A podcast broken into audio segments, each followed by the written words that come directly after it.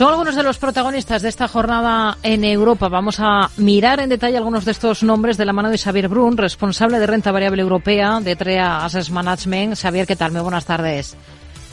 Hola, muy buenas tardes. Bueno, en el sector de lujo tenemos dos fuerzas encontradas esta jornada. Por un lado, un impulso favorable por esos mejores resultados trimestrales de Richmond y por otro, la referencia del profit warning de una compañía relojera suiza, ¿no?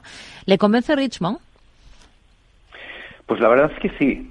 Ah, me convence, en especial lo que me convence de Richmond es el mensaje. Lo que ha dicho es que, o sea, Richmond es una compañía donde el 40% de las ventas provienen de Asia. Y lo que ha dicho que, oye, que ahí el crecimiento parece saludable y ha vuelto, cosa que eh, indica que China, y en especial también Japón, eh, resurge, muy afectados este último año. Luego también indica que las ventas retail han mejorado, en especial Estados Unidos, donde hay muchas compañías de lujo que ahí tienen puestos parte de sus, de sus beneficios. Pero todo esto lo que me está diciendo es que el lujo se está por, eh, polarizando. Eh, aquí tenemos un, un, lujo aspiracional y un lujo absoluto. Eh, por ejemplo, Richmond, pues como bien indicabas, pues la Watches of, of, of Switzerland, um, pues al final ha dado un mensaje muy bajo. Hmm. Eh, Burberry, por ejemplo, también un mensaje muy bajo. En cambio, Richmond, pues parecido a Hermes o Louis Vuitton, pues está diciendo que, oye, pues parece ser que lo peor que está por venir, que será esta primera mitad de 2024, la sorteará de una forma muy positiva. Y todo ello con un PER de 15. Así que hay cosas en lujo que las vemos bastante atractivas. Hoy tenemos en el punto de mira ST Microelectronics. Hemos visto una caída menos pronunciada de lo esperado en los beneficios de la taiwanesa TSMC. Esto impulsa a compañías eh, como ST Microelectronics, no es la única, hay otras también, por Infineon, por ejemplo, también está repuntando esta jornada. ¿Qué potencial le ve a la compañía francesa? Pues la verdad es que, como bien has indicado, la taiwanesa TSMC eh, lo que nos hace es los chips de prácticamente todo el mundo. Pues el mensaje de que ha invertido más en, capacidad o invertirá más en, capacidad, lo que nos está diciendo es que la demanda parece ser bastante positiva. Y nosotros, en especial en STMicro, somos bastante positivas. La tenemos en cartera y nos gusta mucho. ¿Por qué nos gusta?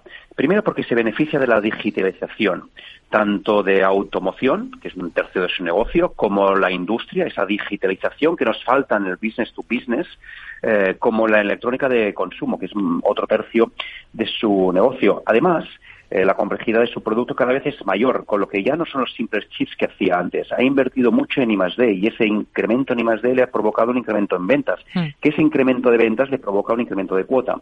Y todo ello, ¿con qué? Con un PER de 8 Así que, ¿qué preferimos? ¿Un beneficio como Tesla, que se beneficia del coche eléctrico per 50, o Estimaico per de 8? Así que mm. nosotros lo tenemos claro.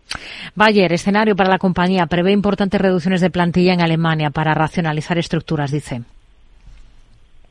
Efectivamente, es, Bayer podemos decir que es el particular Grifols de Alemania, ¿no? Eh, desde que compró Monsanto en 2018 le han venido todos los, problemas. Así que la compañía ahora está centrada en dos cosas. La primera en eh, o en una principal, ¿no? que es la devolución de la deuda, que es 10 veces el beneficio, es decir, tarda 10 años con el beneficio actual para poder pagar las deudas. ¿Qué le están diciendo los inversores? Pues que de sus tres divisiones, agrícola, salud y farma, pues al final lo que tiene que hacer es dividirla para aportar más valor, ¿no? Y que esas ventas pues ayuden a oye, reducir bastante las deudas de la, de la compañía. Pero en cambio el CEO lo que se hace es centrarse en optimizar costes operativos. Así que los inversores, ¿qué es lo que están diciendo? Los inversores señalan la luna, pero el CEO lo que está mirando es el dedo. De aquí la falta de confianza algo parecido a lo que está también ocurriendo en Grifos. En la bolsa alemana, buen tono tenemos hoy en eh, MTU Aero. ¿Le convence el valor? Pues la verdad es que MTU Aéreo lo que nos hace es, es una empresa oligopolística eh, cuyo cliente es duopolístico, es decir, hace los motores de aviones para Airbus.